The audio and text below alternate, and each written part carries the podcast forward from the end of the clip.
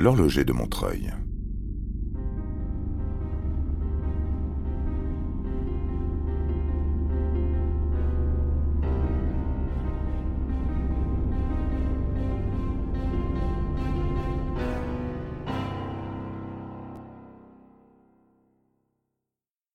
Le procès d'Albert Pell, horloger à Montreuil, s'ouvre le 12 juin 1885 devant la cour d'assises de la Seine à Paris. Il est accusé d'avoir empoisonné sa première femme, Eugénie Buffreau, et quatre ans plus tard, Élise Baumer, dont il aurait incinéré le corps. Albert Pell a une physionomie étrange et singulière. Maigre et squelettique, il a les yeux rouges cachés par des lunettes aux branches dorées. Les cheveux coupés courts, la moustache maigre, la barbiche longue, il est impassible sur le banc des accusés. Durant les onze mois de l'instruction, l'affaire a alimenté les gazettes qui ont brossé un portrait à charge de l'accusé.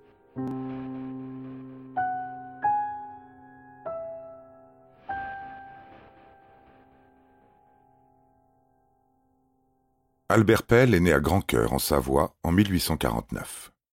À 16 ans, il est placé chez divers horlogers comme apprenti, et à 20, il s'établit à son compte, rue Rochechouart à Paris.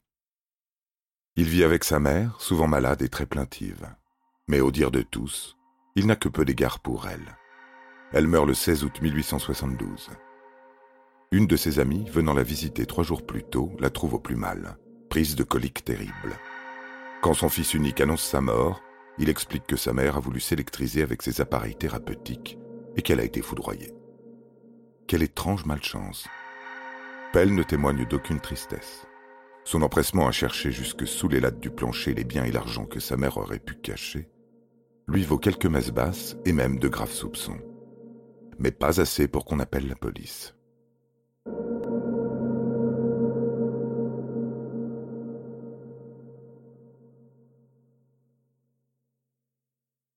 À partir de cette date, il se dit professeur de mathématiques à la Sorbonne et s'enorgueillit de titres qu'il n'a pas.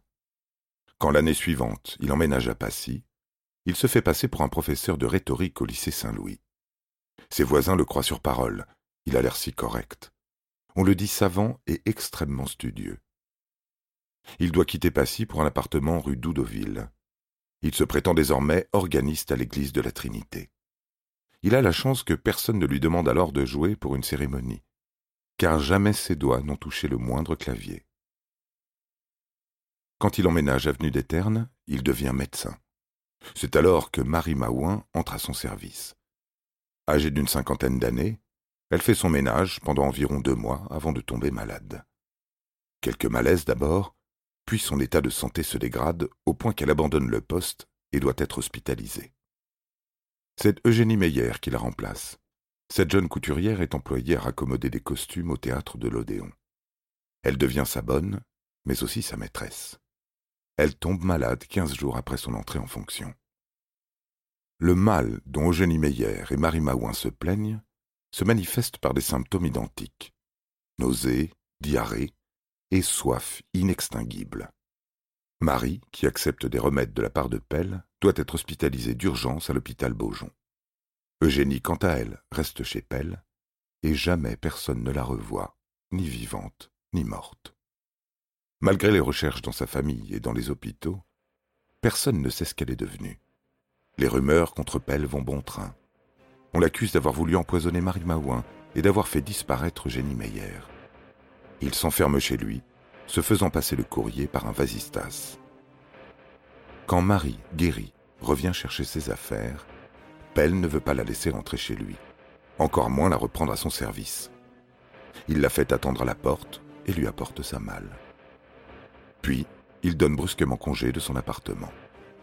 Quand la concierge le fait ensuite visiter, elle remarque des plaques de sang desséchées sur le parquet dans toutes les pièces et sur les murs de la chambre. Elle découvre même un tapis ensanglanté dans le jardin. Une enquête est ouverte contre Pell, mais faute de preuves, il bénéficie d'un non-lieu.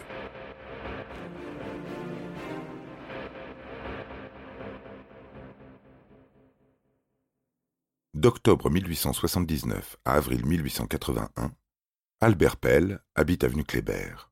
Il est à présent horloger, seul métier qu'il exerce effectivement.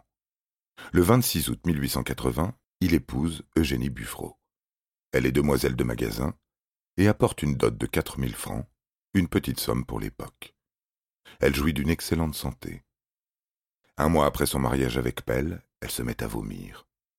On appelle le docteur Raoult, qui diagnostique un empoisonnement par des champignons. Mais les époux Pell n'en ont pas mangé.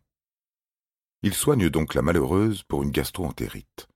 Sa santé se dégrade rapidement, au point qu'elle appelle sa mère à son chevet.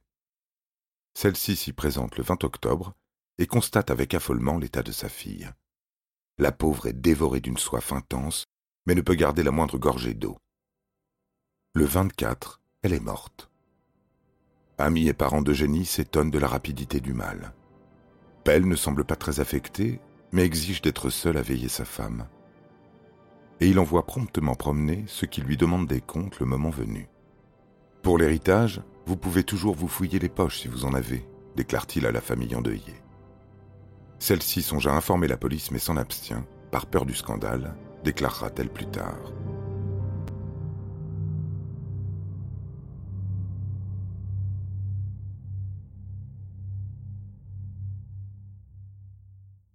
Le 21 juillet 1881, soit neuf mois après le décès d'Eugénie Buffreau, Albert Pell se remarie avec Angèle Murat-Bellil. La dot de la jeune fille s'élève à cinq mille francs. Aucun contrat de mariage n'est établi, Pell insistant pour se marier sous le régime de la communauté. Le couple vit avec la mère de madame, qui accepte de faire un testament en faveur d'Angèle au détriment de son autre fille. Angèle elle-même atteste en faveur de son mari. Et voilà que les deux femmes tombent malades. Vomissements, diarrhée comme vous l'imaginez. Belle maman rentre dans sa famille et retrouve la santé. Les époux Pell, quant à eux, emménagent à Nanterre en octobre 1882. Il y exerce toujours son métier d'horloger, et se livre à des études de chimie et de toxicologie.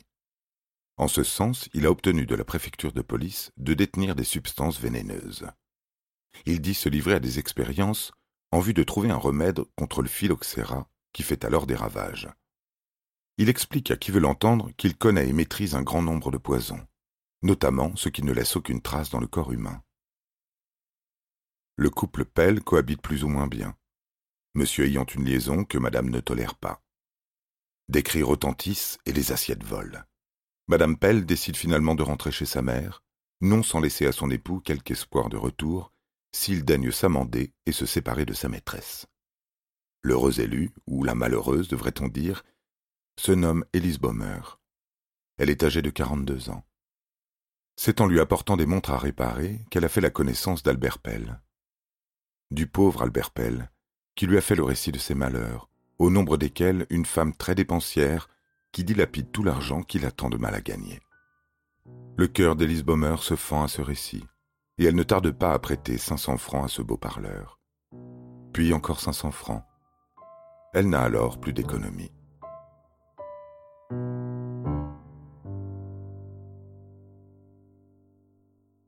Les deux amants s'installent à Montreuil, rue de l'Église, le 21 juin. Pell y exerce son métier d'horloger dans une maison qu'il loue. En plus d'une grande pièce en rez-de-chaussée, qui tient lieu de magasin, ce logement comprend une chambre à coucher, une salle à manger et une cuisine dotée d'un vaste fourneau maçonné. Pell exige qu'Élise n'ait aucune relation avec le voisinage. Dès le 2 juillet, Élise est prise de vomissements et de diarrhée. Son mal empire rapidement. Elle délire, semble dévorée d'un feu interne sans qu'aucune boisson n'étanche sa soif. Deux voisines, les femmes Chenel et Devaine, lui prodiguent quelques soins, malgré les recommandations de Pell et sans grand succès. Elle s'étonne des ravages et de la rapidité de la maladie. Elle s'interroge aussi. Pourquoi aucun médecin ne vient-il au chevet de la malade? Le 12 juillet, elle voit Élise pour la dernière fois, car Pell leur interdit désormais l'entrée de son logement. Il s'occupera seul de la santé d'Élise. Dès le 15 juillet, de violentes odeurs se répandent depuis le logement de Pell. Une odeur de putréfaction si prononcée que les époux Chenel en sont incommodés. Les époux Klein, la femme Letout, la femme Church et le sieur Langrand, dont les logements s'ouvrent sur la même cour que celui de Pell, se plaignent aussi d'une odeur terrible pendant trois ou quatre jours. C'est alors que Pell se met à faire des feux d'enfer dans son fourneau, jour et nuit. On les voit brûler à travers les fenêtres, bien que Pell ait pris soin de les boucher avec du tissu et des tapis. Le voisinage est en émoi. Le 17 juillet au matin, alors que l'horloger s'est absenté, les voisins, poussés tant par la crainte que par la curiosité, entrent en action. Ils s'emparent d'une échelle grâce à laquelle la femme Devaine monte jusqu'à l'imposte au-dessus de la porte. Au travers du carreau, elle voit le lit d'Élise au milieu de la pièce en grand désordre. Le poêle lui semble plein de résidus étranges. Les uns après les autres, les voisins grimpent à l'échelle pour constater l'état du logement. Ils se persuadent qu'Élise a disparu et que la malheureuse a été empoisonnée par l'horloger maléfique. Ils signalent donc la disparition à la police. Le commissaire, accompagné de quelques agents, se rend immédiatement au domicile de Pell et y pénètre sans attendre son retour. Il remarque aussitôt des résidus brunâtres dans le poêle sur une hauteur de 5 cm. Il ne ressemble pas à de la cendre ordinaire, plutôt à de la graisse ou de la viande brûlée. Mais au fait, où est Élise Bomer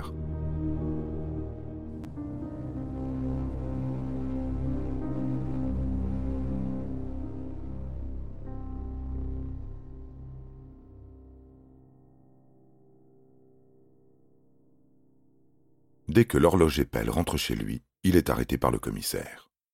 On lui fait part des observations des voisins et on l'interroge sur l'absence de sa compagne. Élise Baumer l'a tout simplement quitté le 13 juillet. Il est lui-même allé chercher un fiacre à la station du faubourg Saint-Antoine pour qu'elle se rende il ne sait où. La maladie qu'elle avait contractée ayant empuanti sa maison, il s'est livré à des fumigations. Aucune de ces explications ne convainc le commissaire qui fait mander le procureur de la République. Celui-ci ordonne une enquête. Pell est présenté devant un juge d'instruction.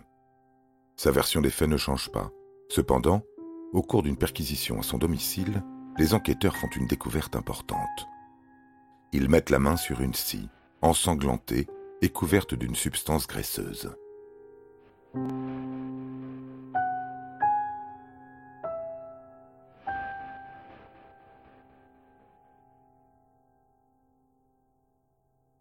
Le magistrat instructeur conclut que Pell a découpé Elise Bomer en morceaux et qu'il l'a ensuite incinérée dans son fourneau. Il établit par ailleurs que sur la liste fournie par la préfecture, aucun fiacre n'a pris qui que ce soit rue de l'église ce jour-là. Les enquêteurs procèdent à des recherches minutieuses. On vide la fosse d'aisance, on soulève les lames du parquet, on interroge les religieuses de Troyes et de Pontoise, chez lesquelles Élise a autrefois entamé un noviciat. Mais on ne la retrouve pas. Il cherche aussi à savoir si un poil comme celui de Pelle est capable de faire disparaître un corps humain entier. Le 23 octobre 1884, le corps d'Eugénie Buffreau est exhumé. On prélève en même temps des échantillons de terre autour du cercueil. L'examen démontre la présence d'arsenic dans l'abdomen, le foie et les reins, mais pas dans les échantillons de terre. Cet arsenic a donc été ingéré par la défunte avant sa mort. Et comme il est peu probable qu'elle l'ait fait de son plein gré, on peut conclure à un empoisonnement par un proche, par le mari en l'occurrence. Les symptômes décrits par le docteur Raoult, combinés aux analyses des restes de la défunte, permettent d'estimer que cette intoxication à l'arsenic était susceptible d'entraîner la mort en 6 à 12 jours.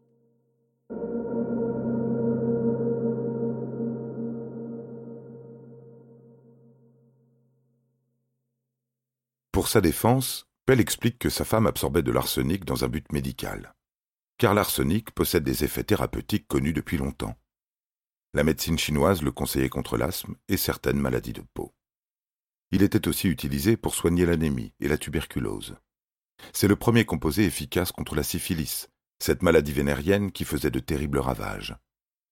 Mais les proches d'Eugénie témoignent de son excellent état de santé avant sa rencontre avec Pell et son mariage.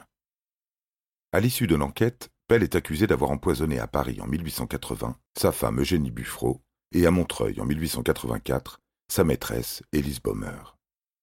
La disparition d'Eugénie Meyer aggrave son cas. Pell se déclare innocent de tout crime. Soupçons, présomptions, hypothèses sont les seules armes contre Pell car les preuves palpables font défaut. Aussi, dès 10h30 le 12 juin 1885, cherche-t-on en grand nombre à pénétrer dans la salle d'audience de la cour d'assises de la Seine à Paris. Mais le service d'ordre est strict, et seules les personnes munies d'une carte sont autorisées à entrer. La table des pièces à conviction est couverte d'une trentaine de bocaux. Huit d'entre eux contiennent des cendres provenant des cadavres qui ont servi aux expériences des médecins légistes. Deux renferment les cendres trouvées chez Pell à Montreuil. Les autres ont été saisies dans son atelier et contiennent des produits chimiques. À côté, on remarque une scie, un couteau, un paquet de journaux, des livres, dont un sur les poisons, plusieurs boîtes en fer blanc, du linge, une malle et deux poêles en fonte de petite dimension.